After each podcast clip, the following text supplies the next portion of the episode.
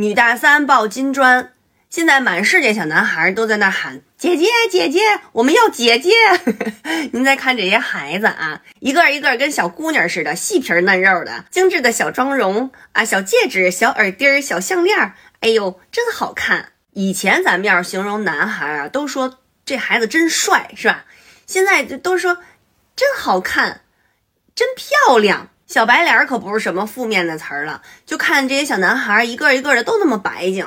我有一朋友，他儿子十几岁吧，每天上学之前一个完整的妆容，然后才就是他不化妆，他是不出门的。这个艺考培训学校的老师跟我说呢，现在他们学校的这些这个参加艺考培训的这个小男孩哈，就就没有小男孩，说我们这儿没有男同学，就不管他是多高的个儿，多壮啊，身上练的什么肌肉块，腹肌、背肌啊，虎背熊腰，但是。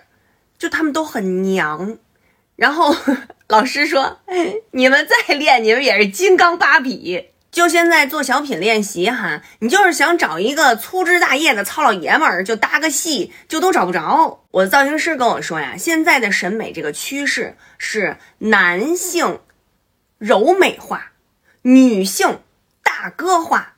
那现在的女性她就不是半边天了，她就是一个天。她就是 头上的一片天是蓝蓝的一片天。然后采访这小男孩就说：“呃，你怎么为什么你们都喜欢小姐姐呀？”啊，小男孩说：“这个姐姐知道疼人啊，姐姐成熟啊，姐姐不作。”说：“那你会花姐姐的钱吗？”小孩说：“我不会，我会给姐姐花钱。”我怎么不信呢？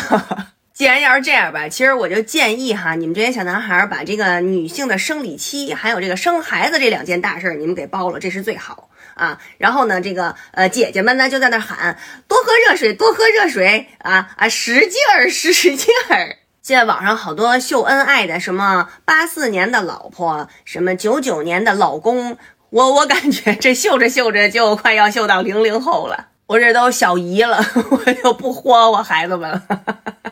别占人孩子便宜了，呃，就是我就是特别想问啊，有这个八卦的心呢，就是你们这个姐姐们，你们你们你们有人要这样的孩子吗？